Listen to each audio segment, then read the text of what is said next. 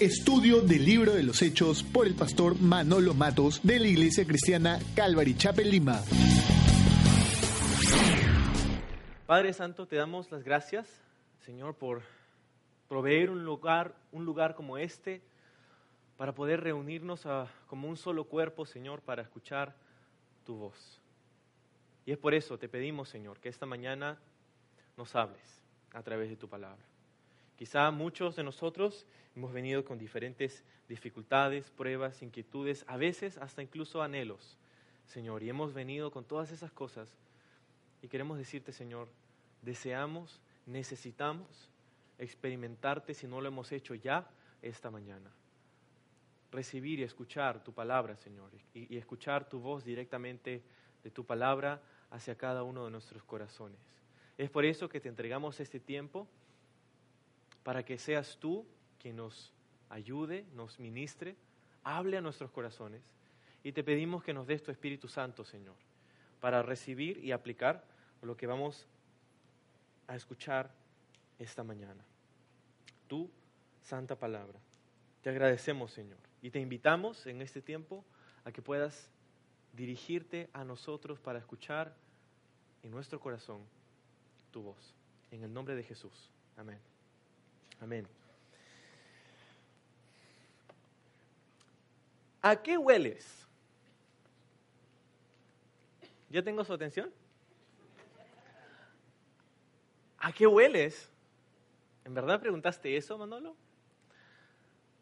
Sí. ¿En verdad quieres saber? Ah, no sé si quiero saber, en verdad. Pero la pregunta es, sí, ¿a qué hueles? Y muchos, a, a colonia, desodorante o algo más. Pero, ¿te has dado cuenta cómo hay personas en nuestra cultura, en nuestra sociedad, en nuestro mundo en realidad, que en cuanto a este tema, a veces quizás ni les importa cómo huelen. Y creo que les importaría un poco más si supieran que las personas pueden percibir su olor. Pero hay personas que no les importa eh, y pueden salir de casa sin echarse perfume, sin echarse colonia, hasta a veces sin echarse desodorante. Pero no les importa porque en realidad cómo huelen no es de mi interés, puedo oler como puedo oler y no importa y salgo de casa sin ningún problema. Pero por otro lado hay otras personas que sí les importa y les importa mucho cómo huelen. Estas son las personas que puedes identificar porque cuando estás en la calle y ellas están o ellos están en un lado de la acera y tú estás al otro lado de la acera, tú puedes oler su perfume. O puedes identificarles cada vez que estás caminando en la calle y se cruza una persona en dirección opuesta a la que tú estás yendo y cuando pasa inmediatamente deja una estela de olor que tú puedes, ay, ¿qué es eso? Ah, la persona que pasó. Y hay personas que les gusta mucho y se preocupan por cómo huelen. Y no pueden salir de casa sin ponerse perfumes y, hasta tienen técnicas para cómo ponerse el perfume, ¿no? Lo echan en el ambiente y luego caminan. Se ríen porque ustedes lo hacen seguro. Pero algo interesante acerca del olfato. El olfato. Sí, ¿sabías que de todos nuestros sentidos, el olfato es el que está más íntimamente relacionado con nuestra memoria y hasta incluso con nuestros sentimientos.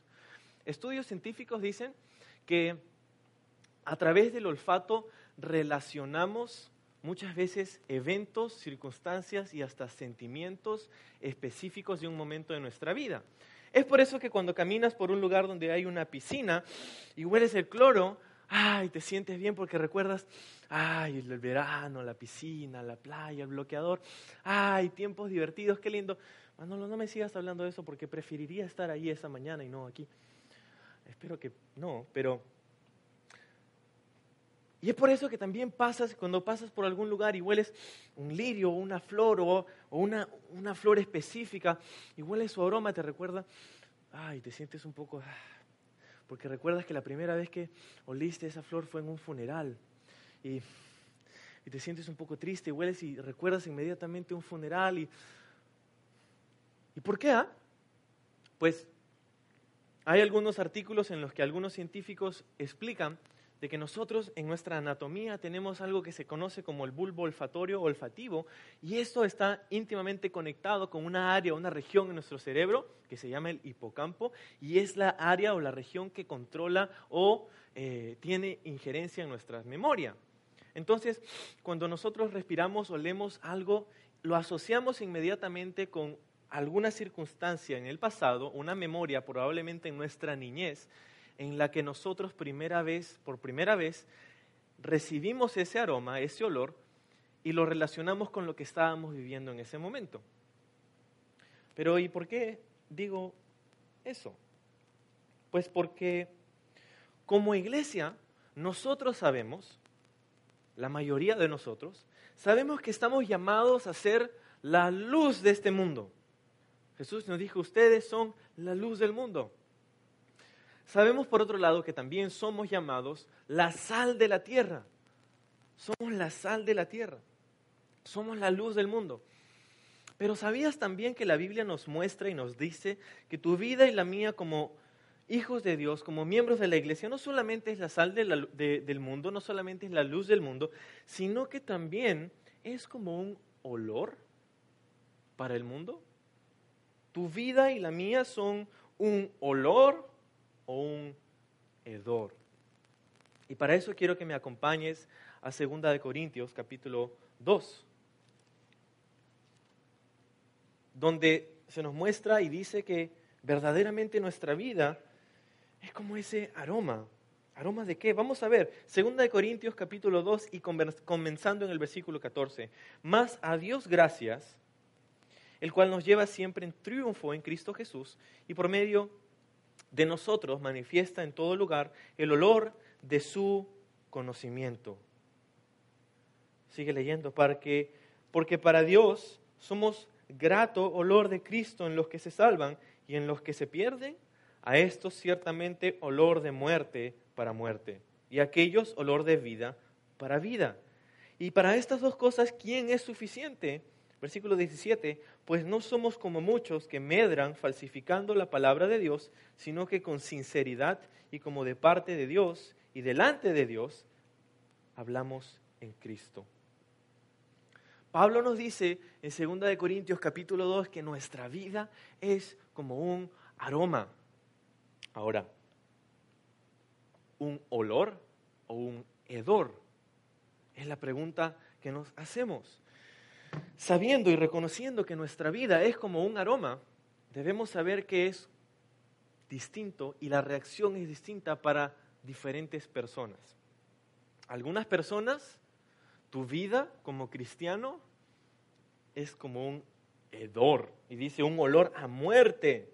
No sé si has tenido la desagradable experiencia de oler algo que está muerto, algo que se ha quedado en la calle o está, y ah, no quiero ser más gráfico, pero el olor a muerte es horrible. Y Pablo dice, para algunos somos como olor de muerte. Somos como olor o hedor a muerte. Y ven tu vida, un cristiano. ¡Ah! Muerte. sal, quítate. Quítate esa sonrisa del rostro. ¿Por qué estás riéndote todo el día? ¿Por qué tienes gozo si no ves cómo estás sufriendo? Ah. Y para algunos, verdaderamente tu vida y la mía como hijos de Dios, como cristianos, es como un hedor. Ah, no te soporto. Ah, no soporto tu gozo en medio del sufrimiento.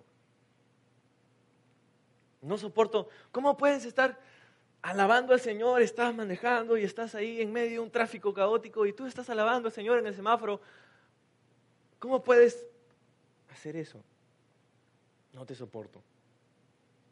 Pero observa que Pablo dice, para algunos somos como olor a muerte y de muerte. ¿Y a quiénes? Pablo dice, a los que se pierden. ¿A los que se pierden? El rechazo del mundo hacia un cristiano hacia un hijo de Dios no es el rechazo de la gente, de un humano a otro ser humano. Más bien, ese rechazo es un rechazo que han dado primero a Dios. En el libro de Primera de Samuel, en el tiempo en el que el pueblo de Israel estaba pasando de ser una sociedad gobernada por jueces a ser una monarquía gobernada por reyes, se levantó un profeta, el profeta Samuel. Y Samuel escuchó el clamor del pueblo que decía, nosotros hemos visto a las otras naciones y todos ellos tienen reyes y nosotros no. Danos un rey, Samuel. Danos un rey para que nos gobierne como las otras naciones porque queremos ser como las otras naciones. Triste porque querían un gobernador humano, cuando Dios quería ser el que gobernaba la vida, el corazón del pueblo de Israel, cuando Dios había dicho, ustedes no serían como las otras naciones, estoy haciendo de ustedes un pueblo santo, lo que significa un pueblo diferente. Pero ellos dijeron, no, nosotros queremos rey y lo queremos ahora. Y cuando llega esa queja a los ojos y a los oídos de Samuel el profeta, él ora inmediatamente. Y la respuesta del Señor a Samuel fue, Samuel, no te están rechazando a ti, me están rechazando a mí. ¿Te acuerdas cuando estaban en Egipto? ¿Te acuerdas cuando a través de Moisés yo demostré mi poder para con ellos a sacarnos de Egipto y a llevarlos hacia la tierra prometida? ¿Te acuerdas cuando mi siervo Moisés estaba en el monte Sinaí y yo les di las tablas de la ley y cuando él descendía y, e iba hacia el campamento para encontrarse después de 40 días con el pueblo de Israel? ¿Te acuerdas lo que estaban haciendo? Samuel dice, diría sí, ¿verdad? ¿Y qué estaban haciendo? Estaban los unos a los otros jugando, cantando alrededor de un becerro de oro. Este es nuestro Dios que nos sacó de la tierra de Egipto, que había hecho Aarón con el oro y las prendas de oro que había recogido de, toda, de todo el pueblo. Cuando Dios había sido el que les había sacado con mano poderosa de Egipto, Moisés se está tardando mucho ahí en, el monte. Ya no sabemos qué será de él. No sabemos incluso si va a regresar. Mejor hagámonos un Dios para que podamos adorarle. Y Dios le hace recordar a Samuel, en el libro de Primera de Samuel, Samuel, no te están rechazando a ti, me están rechazando a mí. Y cuando tu vida o la mía, como un cristiano, pasamos alrededor, pasamos y nos cruzamos con el camino de cualquier otra persona, algunos la estela de olor y aroma, que para algunos es un aroma agradable, para algunos otros es un olor a muerte. ¡Ah! ¿Por qué? Porque en sus corazones han rechazado al Dios viviente. Y si hemos rechazado al Dios viviente, vamos a rechazar a sus hijos también porque no los soportamos. Olor a muerte. Por otro lado, hemos dicho que no solamente un olor a muerte para algunos, sino que para algunos otros somos como un aroma. El olor de su conocimiento. La típica escena de, una, de un dibujo animado, donde tienes a un gato, perro, pato, conejo, que está caminando y de pronto comienza a oler y olfatear algo y comienza, ah, y de pronto ves que sus ojos se ponen así y luego ves una estela de un aroma, ah, y luego los ves flotando por el aire y siendo guiados y siendo llevados hasta que llegan a dónde? Al horno donde se encontraba el guiso y la comida preferida de ellos. Un aroma agradable. O cuando algunos de ustedes, algunos hombres o más algunas mujeres, desean y, les encanta hacer repostería y hacer queques y, hacer todo esto. A mi esposa le encanta la repostería y ella hace queques y esas cosas. Y, y cuando hace queques y hace sus postres, eso es como, ah, no puedo ni siquiera concentrarme en lo que estoy haciendo porque estoy oliendo lo que está cocinando. Y como el dibujo animado, ah, voy así, bajo y llego hasta el horno y llego, ¿qué es eso? ¿no? Así como muchos de ustedes. Y así como esa escena, la Biblia dice, y Pablo diría, nuestra vida, sí, para algunos es como un aroma, un olor a muerte, pero para algunos otros, tu vida es como un aroma grato del conocimiento de Cristo. ¿Qué quiere decir eso?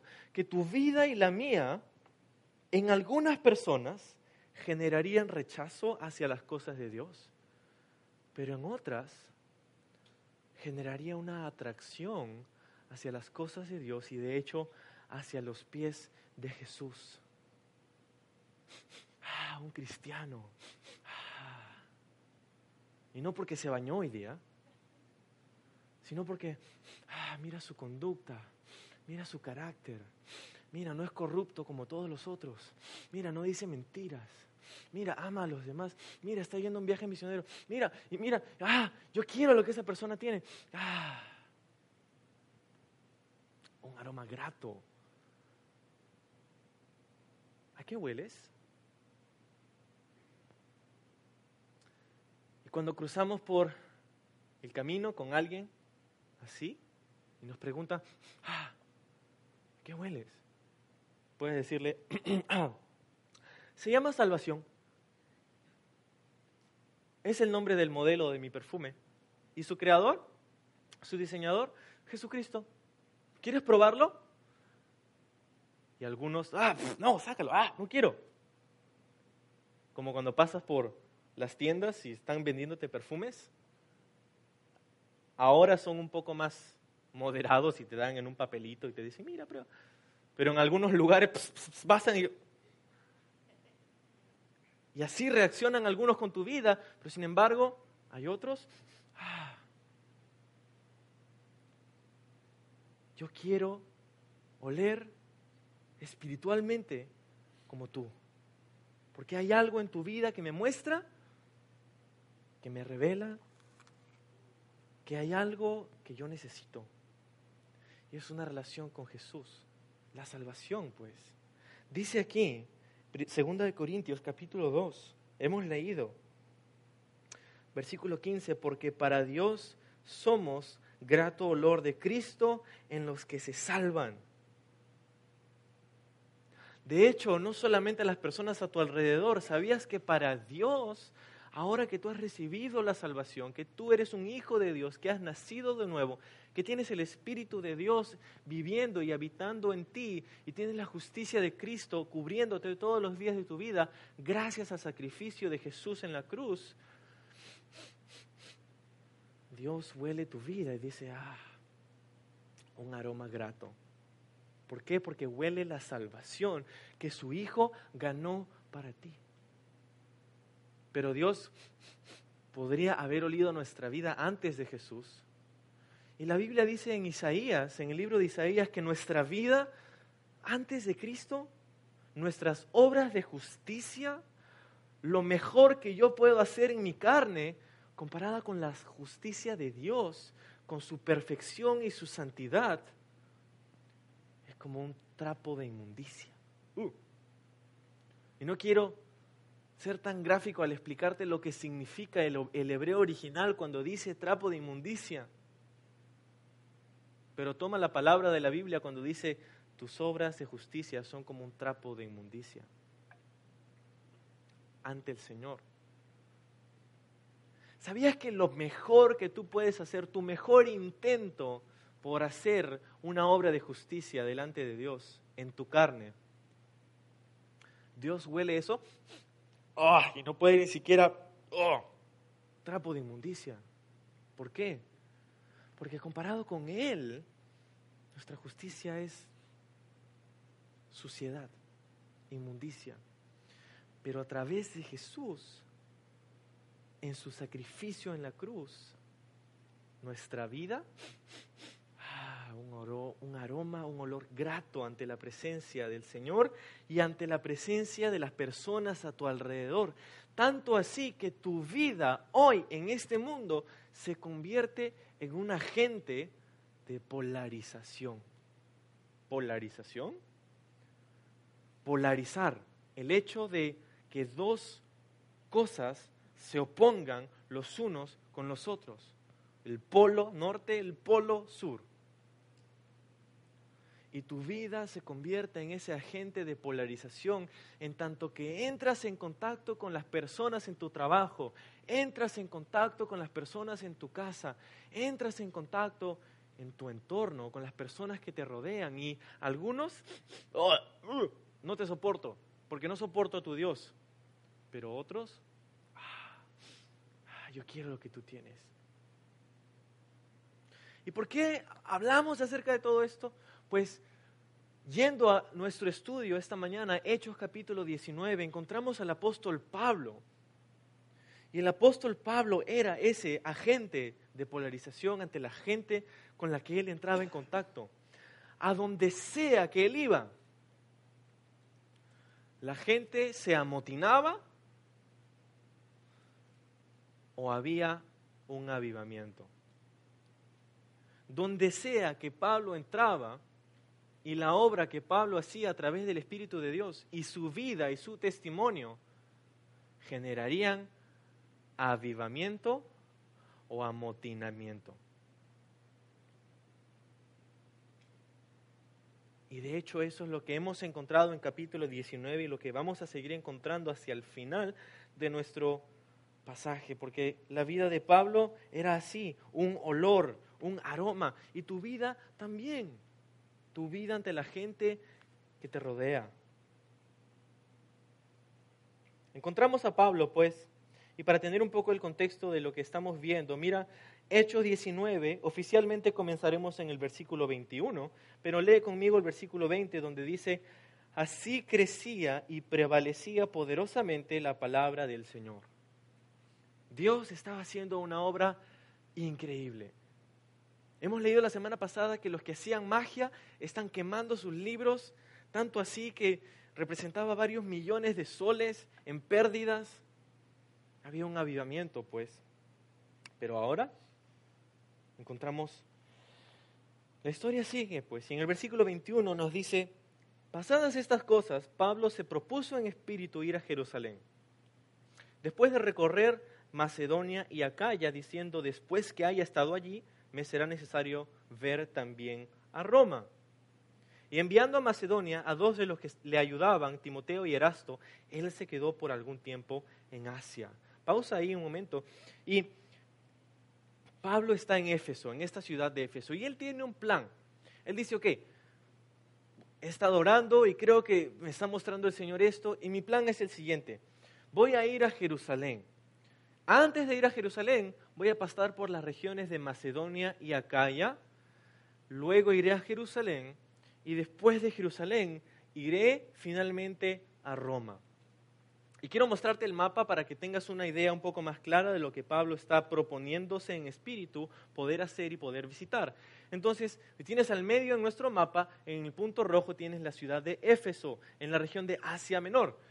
Al lado noroccidental tienes la ciudad de Roma, donde finalmente Pablo iría. Y luego en la parte suroriental tienes la ciudad de Jerusalén. Ahora, estas tres ciudades. Luego, entre Roma y Éfeso se encuentran las provincias, las regiones de Macedonia y Acaya. Entonces Pablo dice, yo voy a ir a Jerusalén primero, pero antes de pasar por allí, voy a pasar por las regiones de Macedonia y Acaya, iré a Jerusalén y luego finalmente iré a Roma.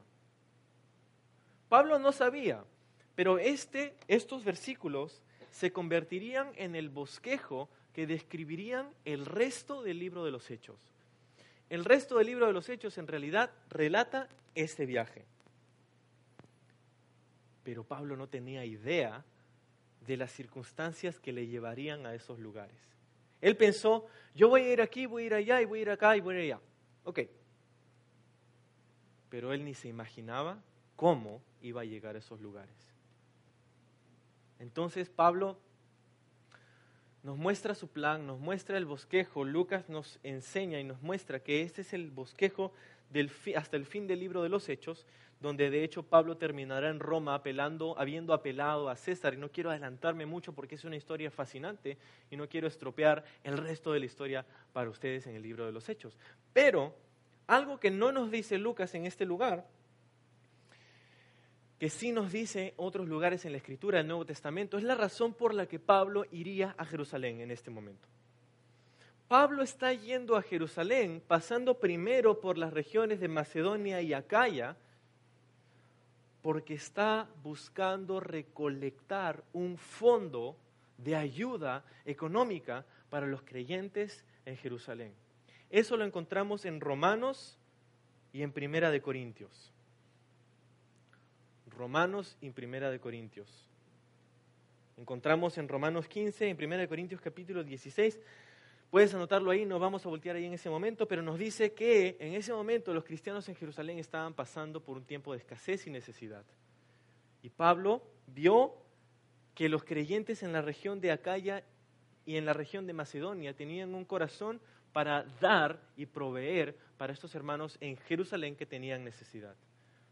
Entonces, Pablo está haciendo sus planes para el resto de su viaje y de su tiempo pero algo sucede entre su propósito y su plan y la realización del plan. Mira el versículo 23.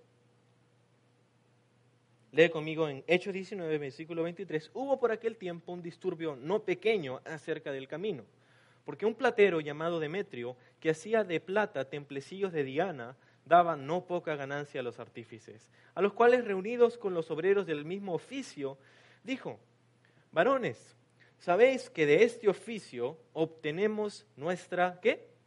Riqueza. Pero veis y oís que este Pablo, ah, este Pablo, oh, que huele tan feo, no solamente en Éfeso, sino que en toda Asia ha apartado a muchas gentes con persuasión, diciendo que no son dioses los que se hacen con las manos y que solamente y que y no solamente hay peligro de que este nuestro negocio venga a desacreditarse, sino también que el templo de la gran diosa Diana sea estimado en nada y comience a ser destruida la majestad de aquella a quien venera toda Asia y el mundo entero. Cuando oyeron estas cosas se llenaron de ira y gritaron diciendo, grande es Diana de los Efesios. Pausa un momento allí. Demetrio, un artífice. Demetrio una persona que tenía un negocio para hacer cosas de plata, un platero. Reunió a un grupo de personas que tenían el mismo oficio y les dijo, varones, algo sucede, algo tenemos que hacer porque, dice, nuestra riqueza está siendo afectada. Y si lees el versículo 23, la razón de que la riqueza de ellos ha sido afectada, dice, porque el disturbio pasó y se sucedió acerca del camino. El camino. Si te gusta tomar nota, esta es la tercera vez en el libro de los Hechos que el movimiento del cristianismo es identificado con el nombre de el camino. El camino, de hecho, es la segunda vez en este capítulo, solo en este capítulo, que se menciona el nombre del camino. ¿Y por qué sería el camino, el camino, el camino? Pues porque nos muestra que nuestra vida que el cristianismo en el que nosotros vivimos no es una filosofía, no es un conjunto de ideas y pensamientos, ni mucho menos una lista de leyes y regulaciones y normas. No, el cristianismo es mucho más que una filosofía. El cristianismo es un estilo de vida. El cristianismo no es, pues, una religión nada más, es una relación con Jesús. Es una relación con Jesús, no es una religión. Dios, Jesús, quiere tener una relación con cada uno de nosotros. ¿Tienes una relación con Jesús? ¿O tienes un cuadro pegado en la pared de tu casa en algún lugar donde dice, un cristiano debe 1, 2, 3, 4, 5, 6, 7. Y por otro lado, un cristiano no debe, uno, dos, tres, cuatro, si tienes un conjunto de, de, leyes y normas que tienes que hacer porque así te enseñaron, o tienes una relación con tu creador. Lo que Dios desea es una relación íntima contigo, una relación contigo en la que puedes caminar de su mano y por eso nos llamamos, y les llamaron a los cristianos aquí, uno de los primeros nombres para los cristianos los del camino, porque se trata de un camino en el que estamos. No una serie de normas y leyes que cumplimos, un camino en el que andamos día a día, paso a paso, con la ayuda del Espíritu Santo y caminando de la mano de nuestro Creador, caminando de la mano de, con Jesús los del camino, pues. Ahora, Demetrio. Demetrio fue, creo, una persona bastante motivacional, por decirlo menos. Astuto, Demetrio, pero sin embargo no muy inteligente. ¿Sabes por qué lo digo? Porque Demetrio está tratando de convencer a la gente con un argumento que en realidad, nos daremos cuenta al final del capítulo, no tiene ningún fundamento. Demetrio está tratando de mover a la gente, de amotinar al pueblo, usando el patriotismo de los efesios y usando su fanatismo religioso. Pero quiero que veas y observes que en Demetrio su motivación era claramente económica. ¿Cuál era el problema? Ok, hemos dicho que Éfeso era una ciudad, de hecho la tercera ciudad más importante en el imperio romano. Y todos sabían que ahí en Éfeso había un templo grandísimo para adorar a una diosa pagana conocida con el nombre de Artemis en el mundo griego y con el equivalente romano de Diana. Artemis, Diana, la misma diosa. Y ellos adoraban a esta diosa porque cuenta la historia y cuenta la leyenda que en años antiguos, en la ciudad de Éfeso, cayó un meteorito. Cayó un meteorito y con la caída de ese meteorito, un evento o un fenómeno sucedió en esa ciudad. Y el fenómeno era que la fertilidad de los efesios comenzó a incrementarse. Y de pronto comenzaron a haber más y más bebés y más y más niños y la gente y la población comenzó a crecer. Y los efesios veían la población, veían las mujeres embarazadas, veían los bebés y veían el meteorito. Los bebés, el meteorito, los bebés, el meteorito. Oh, meteorito, eres nuestro Dios de la fertilidad.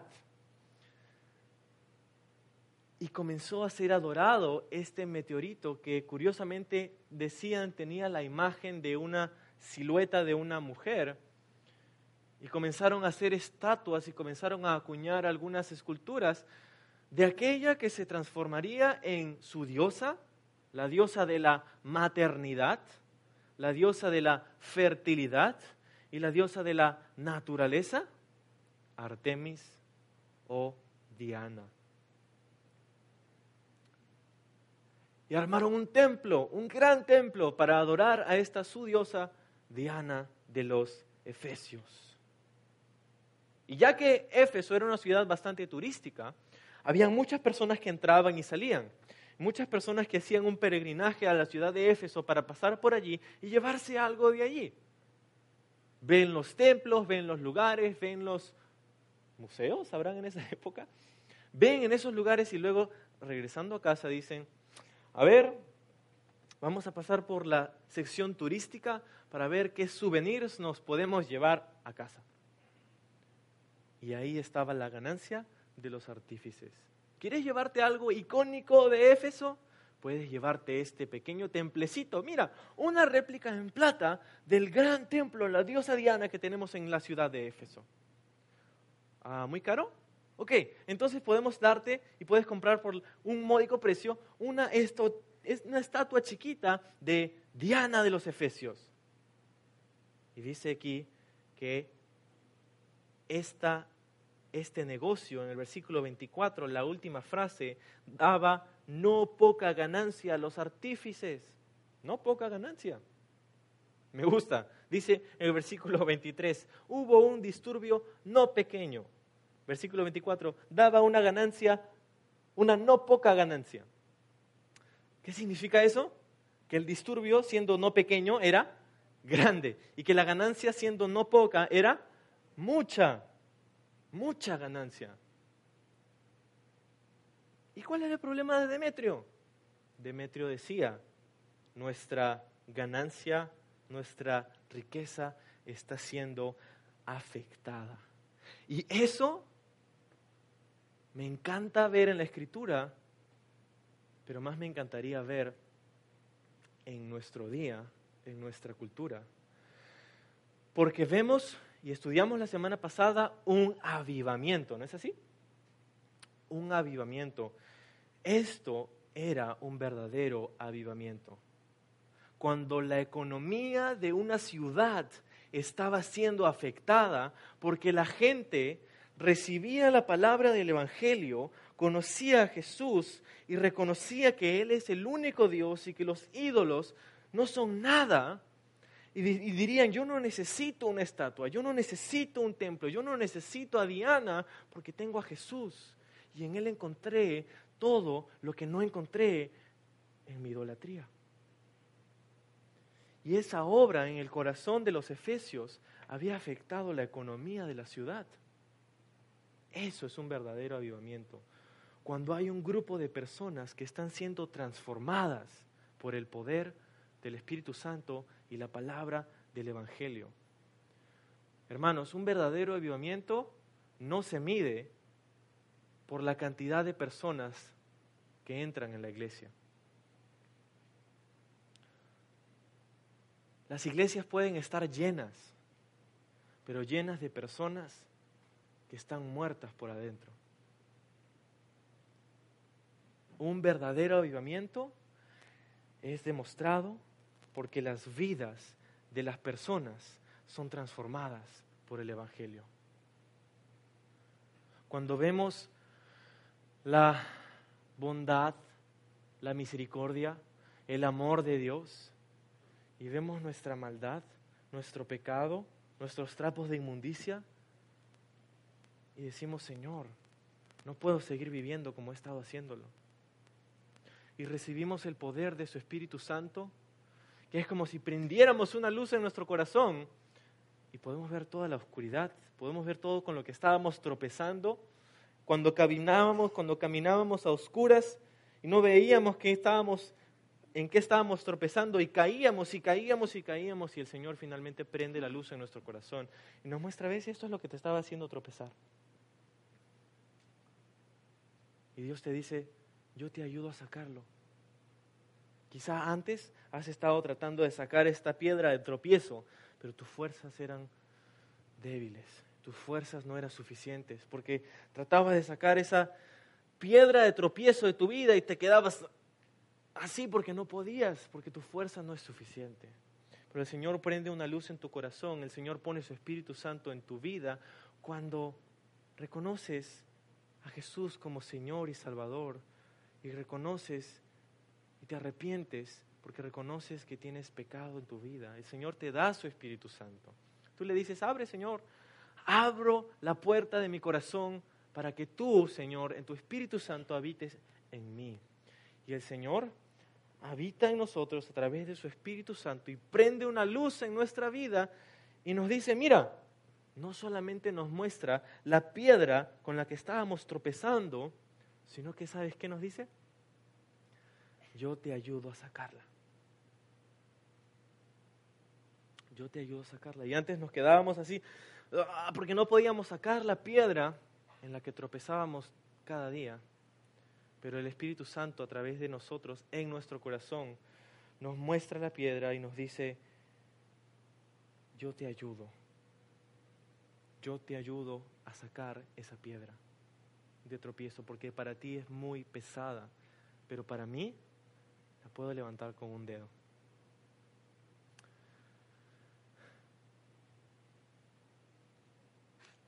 Hay algunas personas que les gusta ir al gimnasio, ¿no? Y van al gimnasio, estamos ahí, oh, uno, dos, ah, tres, cuatro.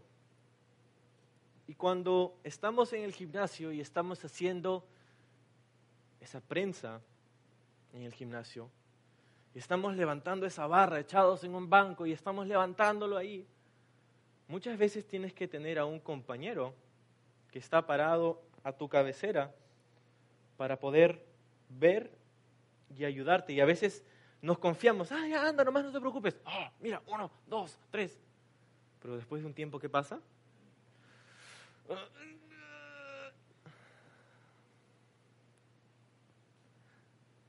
Oye, ¿quieres que te ayude? No, yo puedo.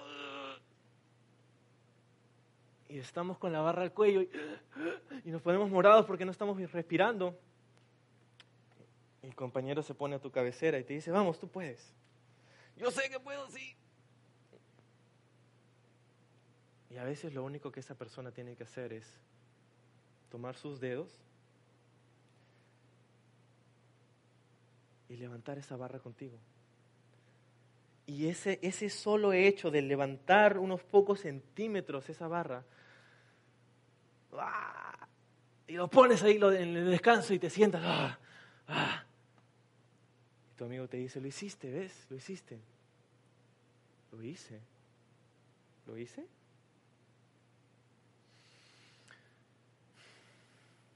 No, lo hiciste tú, ¿verdad? Tú me ayudaste. Tú, sin ti no hubiera podido hacerlo, sin ti me hubiera muerto ahogado con todo el peso de la barra. Pero tú lo hiciste, ¿verdad? Y tu amigo te dice, bien, está bien, yo te ayudo, no te preocupes, tú puedes, vamos. Y ese amigo te da la fuerza para levantar aquello que en tus propias fuerzas no podías. Eso es lo que hace el Espíritu Santo.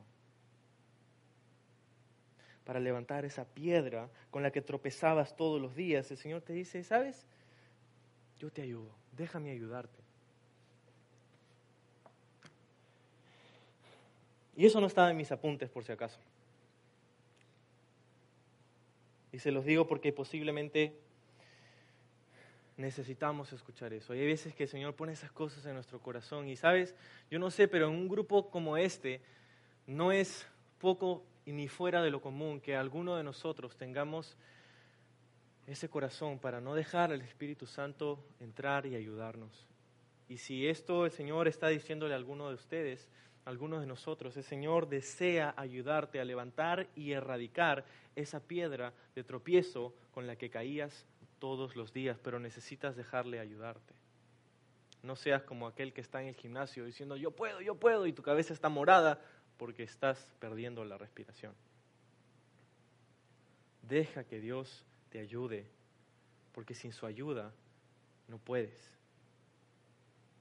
No podemos. Demetrio entonces, ok, nuestra riqueza, ya no están comprando las cosas, estamos yéndonos a la quiebra, algo tenemos que hacer. Me encanta cómo describe Demetrio lo que Pablo estaba haciendo. Miren el versículo 26, pero veis y oís que este Pablo solamente, no aquí en Éfeso nada más, sino que en toda Asia ha apartado a muchas gentes con persuasión, diciendo que no son dioses los que se hacen con las manos. Es un gran crédito a la obra que Dios estaba haciendo a través de Pablo, que no solo en Éfeso, pero en toda Asia. Y quiero decirte, esta no es la obra que solamente Pablo estaba haciendo. Porque hemos visto, versículo 22, dos hombres, Timoteo y Erasto. Y si vemos rápidamente el versículo 29, vemos a otros dos hombres, Gallo y Aristarco. Y eso nos enseña algo. Y si te, gusta tomar nota, puedes apuntar esto. Un solo hombre puede marcar la diferencia. Un solo hombre puede marcar la diferencia. Pero deja que te diga lo siguiente. Un solo hombre no puede terminar el trabajo. Un solo hombre puede marcar la diferencia. Ha sucedido vez tras vez a través de la historia, donde Dios ha levantado a un hombre, le ha dado un corazón, le ha dado una visión para poder impactar a toda una generación. Lo vimos con, en el Antiguo Testamento con muchas personas, con Abraham, con Moisés, con Samuel, con David. Lo vemos en el Nuevo Testamento, obviamente con Jesús, nuestro ejemplo máximo, pero luego con sus seguidores. Lo vemos a través de la historia. Un hombre puede marcar la diferencia, pero un hombre no puede terminar el trabajo. Por eso es que somos llamados el cuerpo de Cristo. Somos llamados el cuerpo de Cristo, la iglesia. Y así como un cuerpo tiene muchos miembros, la iglesia tiene muchos miembros pero unos nos necesitamos de los otros.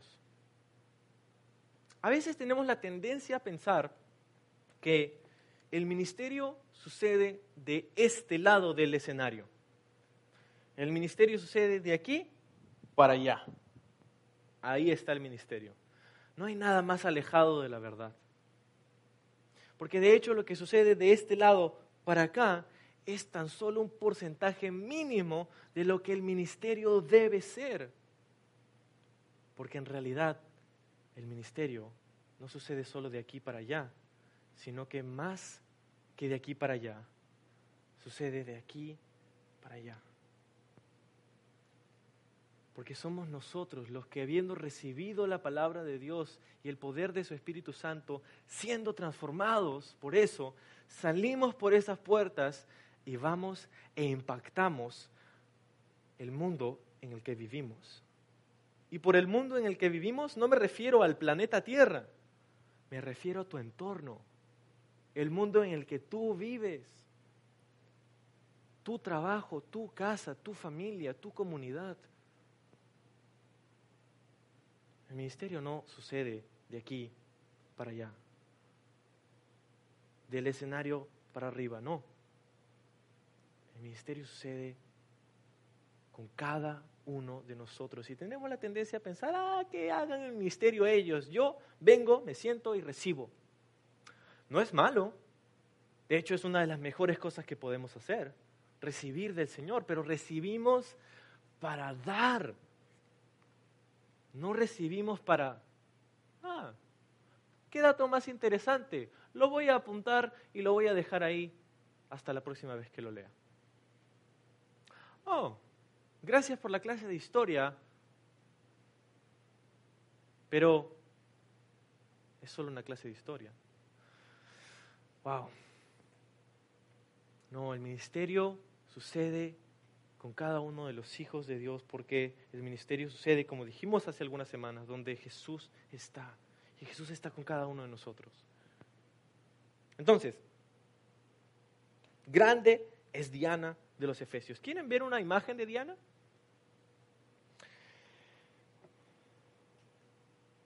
Esta es Diana, o Artemis, como es conocida. ¿Esto es por lo que hacían tal alboroto? Sí. Grande es Diana de los Efesios. Hemos explicado que Diana era la diosa de la fertilidad, de la maternidad y de la naturaleza. Y es por eso que vemos su imagen tan extraña, con múltiples senos y múltiples alusiones a animales en su vestimenta y múltiples adornos de semillas y cosas naturales, plantas, frutos en su indumentaria. ¿Grande es Diana de los Efesios? Ok.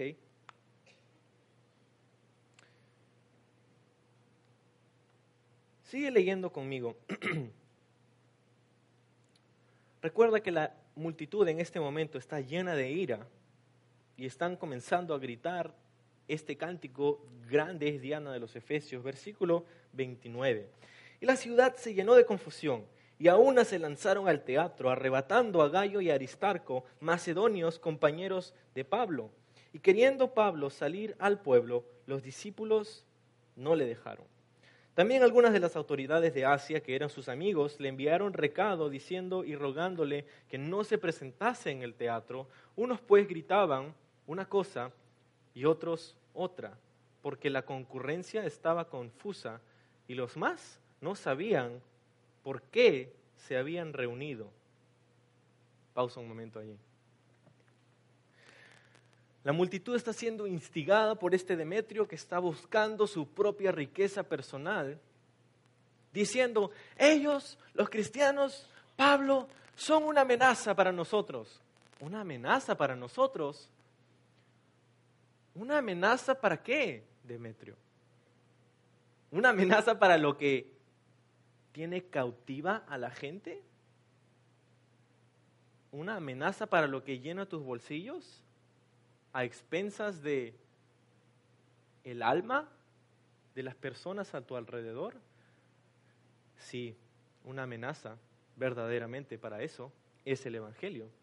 Porque el Evangelio libra nuestras vidas de las garras del enemigo y de toda cautividad al pecado.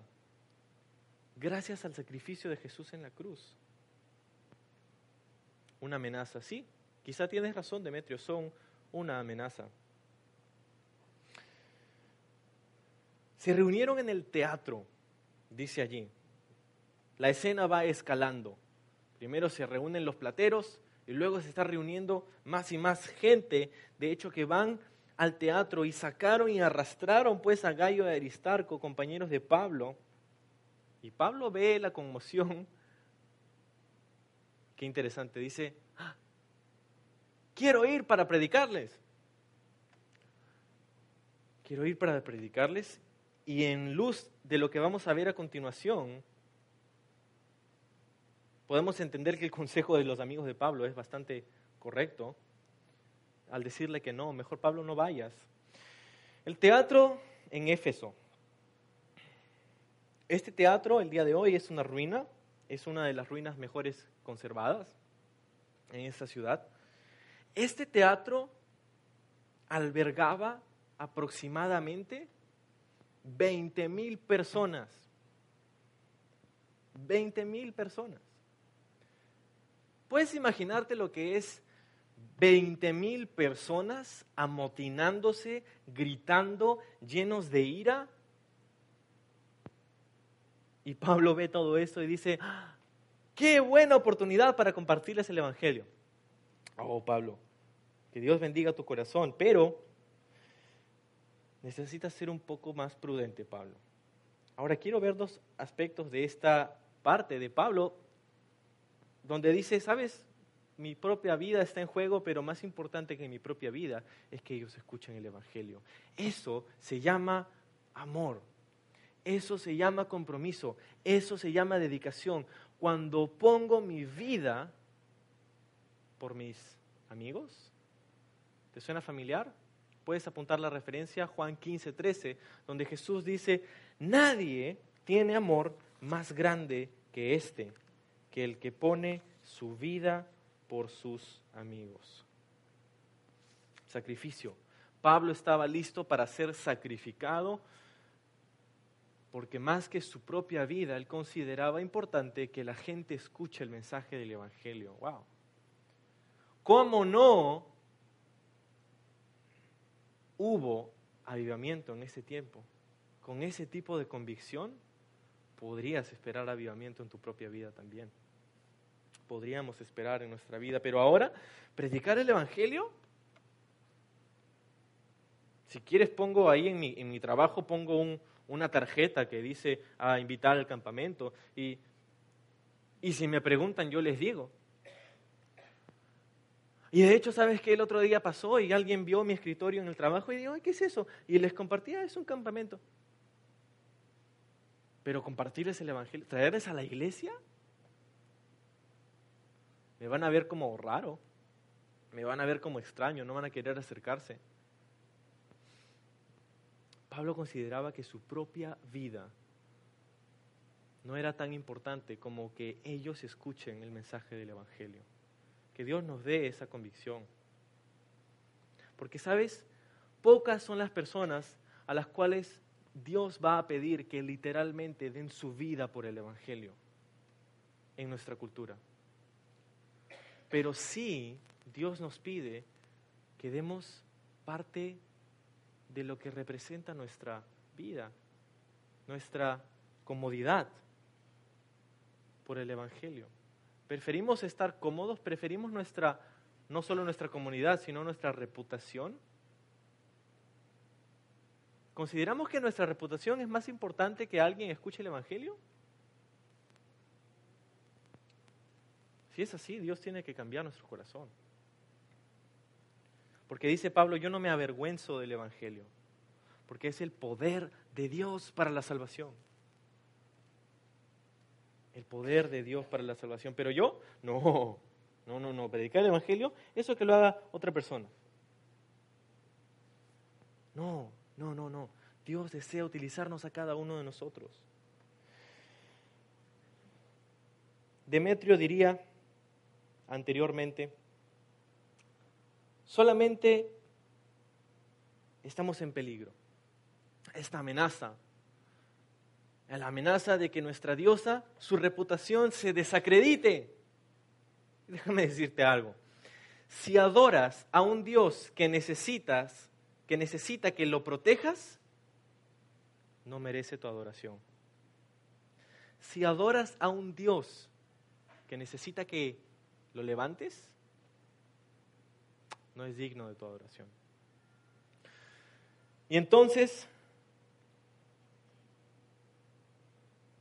Demetrio diría, Pablo está siendo una amenaza. Pero quiero que veas, Pablo, ¿cuál era la estrategia de Pablo? Es que Pablo estaba yendo y llevando a las multitudes de los cristianos y haciendo una marcha ante los procónsules, este, vamos a sacar contra los plateros, abajo los plateros. Abajo Diana, odiamos a Diana. Es que Pablo está llevando carteles ante el templo y está poniéndose ahí ante el templo en cadenas ahí contra el templo. Fuera del templo, destruyamos el templo. ¿Está haciendo eso Pablo? No. La campaña de Pablo no era una campaña antiplateros, no era una campaña anti-Diana, era una campaña pro Jesús. Lo único que Pablo estaba haciendo era, eso, esos dioses no son nada, son cosas que tú hiciste con tus manos. Tus dioses que has hecho con tus manos no te pueden servir no te pueden salvar, no te pueden satisfacer. Pero Jesús sí. Jesús dijo, el Hijo del Hombre no ha venido a este mundo para ser servido, sino para servir. No te pueden servir tus dioses ajenos. No te pueden salvar. Jesús dijo, para esto ha venido Jesús, para que todo aquel que en Él crea no, crea, no se pierda, sino tenga vida eterna. Tus dioses no te pueden dar vida eterna, no te pueden salvar de nada, no te pueden satisfacer. Has estado día tras día dando sacrificios y cosas a tus dioses y al final te quedas más vacío de que cuando llegaste. Jesús, sin embargo, no necesita nada tuyo. Él es autosuficiente, Él es omnipotente, pero Él desea bendecir tu vida con la satisfacción de saber que en Él lo tienes todo. Que si tienes a Él y no tienes nada más, es suficiente. Pablo diría, necesitas conocer a Jesús. Y su campaña era pro Jesús, presentarle a la gente, a la persona de Jesús, no a la religión del cristianismo, a la persona de Jesús. Y mira el avivamiento y la reforma que hubo en la ciudad de Éfeso. Un predicador del siglo XIX conocido con el nombre de Carlos Spurgeon, él dijo una vez acerca de esto, yo no confío en ninguna reforma que no venga de un corazón transformado del hombre. Yo no confío en ninguna reforma que no venga del corazón transformado del hombre. Y creo que tenía razón. Porque tenemos la tendencia a pensar que si tan solo nuestros gobernantes fueran cristianos, si tan solo nuestras leyes fueran más equitativas, si tan solo nuestro sistema de justicia fuera el que nosotros esperamos que sea, entonces podremos ver el cambio. No, en absoluto, porque el avivamiento no tiene nada que ver con el gobierno, el avivamiento tiene que ver con tu corazón.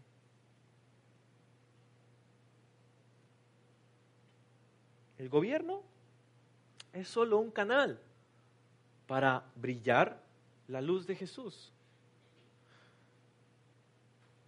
Yo creo que sí, necesitamos alcaldes, congresistas, políticos, presidentes cristianos. Sería muy bueno, pero no podemos esperar que porque ellos están en cargo, las cosas van a ser verdaderamente diferentes.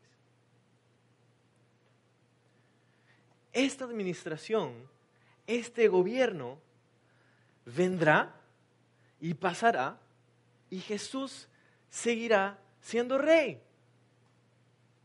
Alguien diga aleluya. Pero si suena un poco anti esta administración, no me malinterpretes, porque quizás sería mejor que digamos, cualquier gobierno vendrá y pasará y Jesús seguirá siendo rey. Amén. Porque el avivamiento no depende de las legislaciones o de quién está en el poder político. El avivamiento depende del corazón de aquellos quienes Dios está tocando la puerta para entrar. Vamos a terminar el pasaje y retomamos en el versículo 32. Unos pues gritaban una cosa y otros otra, porque la concurrencia estaba confusa y los más no sabían por qué se habían reunido. Solamente una pausa allí. ¿Ves esta imagen? ¿Ves a la gente aquí? Se habían reunido y no sabían ni por qué. Mira lo que dice el versículo 33. Y sacaron de entre la multitud a Alejandro, empujándole entre los judíos. Entonces Alejandro, pedido silencio con la mano, quería hablar de su defensa ante el pueblo, pero cuando le conocieron que era judío, todos a una voz gritaron casi por dos horas, grande es Diana de los Efesios. ¿Puedes imaginarte este teatro repleto de personas gritando por casi dos horas, grande es Diana de los Efesios? ¿Quiénes somos? Somos Efesios. ¿A quién adoramos? Adoramos a Diana. ¿Y qué hacemos aquí? No sabemos. No sabían por qué estaban ahí. Grande es Diana de los Efesios. Oye, ¿qué hacemos acá? No sé. Grande Diana de los Efesios. Vemos aquí una multitud emocionadísima por lo que está sucediendo, pero ni siquiera saben por qué están ahí. Vemos una, una multitud aquí confundida, dividida e ignorante. Y mira lo que sucede. Versículo 35. Entonces el escribano cuando había apaciguado a la multitud. Dijo, varones efesios, ¿quién es el hombre que no sabe que en la ciudad de los efesios es guardada, es guardiana del templo de la gran diosa Diana y de la imagen venida de Júpiter? Puesto que esto no puede contradecirse, es necesario que os apaciguéis y que nada hagáis precipitadamente, porque habéis traído a estos hombres sin ser sacrílegos ni blasfemadores de vuestra diosa que si Demetrio o los artífices que están con él tienen pleito contra alguno, audiencias se concedan y procónsules hay. Acúsense los unos a los otros. Y si demandáis alguna otra cosa en legítima asamblea, se puede decidir. Porque peligro hay de que seamos acusados de sedición por esto de hoy, no habiendo ninguna causa por la cual podamos dar razón de este concurso. Y habiendo dicho esto, se despidió o despidió a la asamblea se levanta el escribano o uno de los líderes de la ciudad, uno de los líderes aquí, se levanta, apaciguó a la multitud y esta persona verdaderamente tenía bastante sabiduría con las multitudes porque de hecho presenta cuatro argumentos que silenciaron a esta multitud que estaba allí. cuatro argumentos. El primero de ellos era, ¿sabes? ¿Quién no conoce que Éfeso es la ciudad que alberga al templo de la diosa Diana? En otras palabras, no podemos negar que somos unos paganos. Nadie puede negar que somos paganos. Todo el mundo lo conoce. El segundo punto, acerca de los que están acusando Pablo y los cristianos, mira, ellos no han atacado directamente ni al templo ni a Diana. Lo único que estaban haciendo era compartir acerca de Jesús. Tres. Si quieres acusarlos de algo, esta no es la manera, porque hay leyes que tenemos que cumplir. Y si quieres, acúsalo, que se levante un consejo, que se levante un juicio. Hay procónsules. En el día de hoy podrían decir, ¿tienen algún problema? Hay jueces. Acúsense los unos a los otros. Y punto número cuatro de este escribano, líder de la ciudad en Éfeso, diría, estamos en un aprieto porque sabemos lo duro que los romanos son cuando se trata acerca del desorden público. Y nos pueden acusar de sedición y no tenemos cómo responderles. Y me encanta este último punto porque dice, no tenemos causa, no podemos dar razón de este concurso. Estamos aquí y no sabemos qué estamos haciendo. Si alguien nos pregunta, nos quedamos callados porque no sabemos qué responder. Así que mejor cada uno derechito a su casa. Y diciendo esto, dice, despidió a la asamblea. Despidió a esta multitud. Quiero que observes algunas cosas acerca de este evento. Vemos, como dije, a una multitud emocionadísima, ¿verdad? Grande día a los efesios. Pero quiero que veas cómo empieza, quiero que veas cómo termina. Empieza con un instigador con un motivador, Demetrio, que motiva usando artificios carnales para levantar a una multitud en una experiencia emocional que después genera confusión y que por último termina como si nunca hubiera empezado. Y las personas que a un inicio estaban, grandes, Diana, los efesios, al final se fueron a sus casas y ni siquiera inmutadas por nada, como si nunca hubiera pasado, como un día más. ¿Por qué quiero mostrar esto? Porque tenemos que tener cuidado, porque el día de hoy pueden venir personas y escuchamos todos los días en la televisión o en las noticias o en la radio, de personas que tratan de motivarnos a hacer algo que sí, vamos a protestar por esto. Grande es Diana de los Efesios. Diana de los Efesios. Quizá hoy no decimos grande es Diana de los Efesios por casi dos horas, pero sí decimos, grande es mi equipo de fútbol, grande es mi deporte favorito, grande es mi pecado, grande es mi ídolo, grande es mi propio carácter.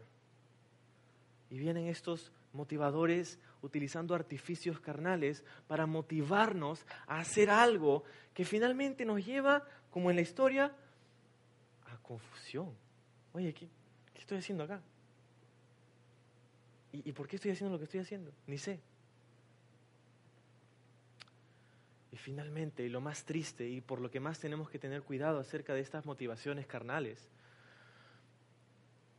es que las personas regresaron a su casa sin haber sido verdaderamente transformadas. Porque no había algo que haga la obra de transformación. No había algo verdadero.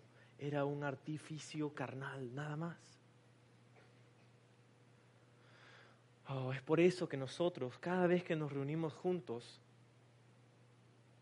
mi tarea no es ser un guaripolero delante de ustedes. Grandes, grandes son ustedes. Vamos ustedes, ustedes pueden. Mi tarea no es esa. ¿Y sabes por qué eso no es mi tarea? Porque al final eso no conduce a nada más que confusión y estancamiento. ¿Por qué? Porque es un artificio carnal. Por eso que cada vez que nos reunimos, decimos, ¿sabes lo que vamos a dedicar todo nuestro tiempo el día de hoy a recibir y escuchar y entender el consejo de la palabra de Dios? Porque la palabra de Dios es la que genera fe en nuestra vida mientras que escuchamos, entendemos, seguimos entendiendo y lo aplicamos a nuestra vida. Mi oración es que ninguna de nuestras reuniones en las que la gente, nosotros podemos venir, que ninguno de nosotros salgamos por esas puertas como las mismas personas que entramos. Porque venimos a este lugar y Dios nos encuentra en este lugar y nos habla y nos transforma y nos llena de su presencia más y más, de su Espíritu Santo más y más. Y salimos transformados, no por una motivación carnal, pero porque sabemos que el Espíritu de Dios habita en nosotros. Y si no, sabemos que puede habitar en nosotros. ¿Recuerdas hace alguna, de hecho, la semana pasada, dijimos al final de nuestro estudio, no se trata de cuán alto saltas, se trata de cuán recto caminas. ¿Quieres caminar recto con el Señor? Y acompáñame a Proverbios capítulo 3. Si puedes, memorízate este versículo y si puedes, subráyalo en tu Biblia y si puedes, ponlo en una tarjeta y recuérdalo todo el día, donde dice, ¿quieres caminar recto delante del Señor? Proverbios capítulo 3, versículos 5 y 6. Fíate de Jehová de todo tu corazón y no te apoyes en tu propia prudencia. Reconócelo en todos tus caminos y Él enderezará tus veredas. ¿Quieres caminar recto delante del Señor? Reconócelo en todos tus caminos, no te apoyes en tu propia prudencia, fíate de Jehová de todo tu corazón. ¿Recuerdas a Diana de los Efesios? ¿Recuerdas la imagen que te mostré? Era una estatua con la nariz salida, los brazos medio rotos, la plataforma toda rota. ¿Qué puede hacer un grupito de cristianos ante toda una multitud? ¿Qué puede hacer un grupito de cristianos ante posiblemente 20.000 personas en este teatro? ¿Qué puede hacer un grupito de cristianos débiles? Pues un grupito de cristianos débiles puede orar y entrar en contacto con el Dios vivo, la fuente de poder, Dios que se llama a sí mismo omnipotente el omnipotente, el todopoderoso. Sí, el todopoderoso, no el semipoderoso, no el casi poderoso, el todopoderoso. Él tiene el poder de enderezar nuestras veredas y tan solo nosotros le reconocemos a Él primero. Diana tenía un templo que se veía más o menos así. Grande es Diana de los Efesios. Y contrastado con un grupito de cristianos. Hoy, un grupito de cristianos se extendió hasta Lima, Perú, a través de miles de años, cientos de años. Y hoy miles alrededor del mundo adoran al Hijo de Dios, al verdadero y único y vivo Dios. ¿Y Diana? ¿Quieres ver cómo se ve el templo de Diana el día de hoy? De los más de 150 pilares que conformaban el templo, queda uno, ese. Y ya nadie sabe ni su nombre. Pero Jesús de Jesús seguimos hablando hasta el día de hoy. Y a Jesús seguimos adorando el día de hoy. Y a Jesús seguimos sirviendo en agradecimiento el día de hoy, porque Jesús está vivo ayer, hoy y siempre y vive en nuestros corazones para ayudarnos, para ser como ese amigo que levanta nuestras cargas, para ser el que transforma nuestras vidas. Necesitamos al Señor. Necesitamos al Señor. Él no nos necesita a nosotros, nosotros lo necesitamos a Él. Vamos a orar. Señor Jesús, gracias en esta mañana por tu palabra. Señor, por habernos mostrado que verdaderamente sin ti estamos perdidos y mostrarnos la necedad de la idolatría en la que quizá podemos haber estado viviendo. Señor, los dioses paganos, los ídolos, hoy son y mañana no, pero tú eres y eres para siempre. Señor, quizá algunos de nosotros no tenemos a Diana de los Efesios, pero tenemos a una carrera, o tenemos un trabajo, o tenemos un pecado, o tenemos un estilo de vida, o tenemos una relación con una persona que se ha convertido en nuestro ídolo.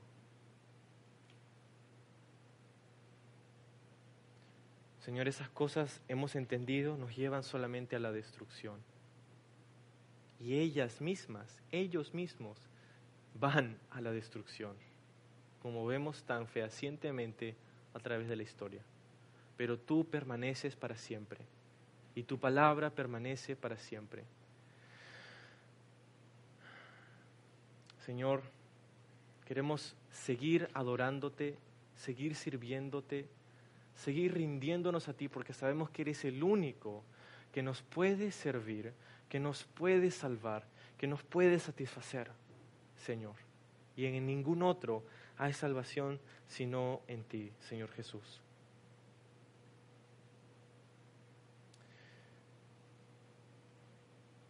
Gracias, Señor, por la obra que haces entre nosotros hoy y siempre, pero permite, Señor, que nuestros corazones estén suaves y blandos a tu voz. Y mientras que te reconocemos todos los días en nuestros caminos, tú endereces nuestras veredas, Señor. En el nombre precioso de tu Hijo Jesús. Amén.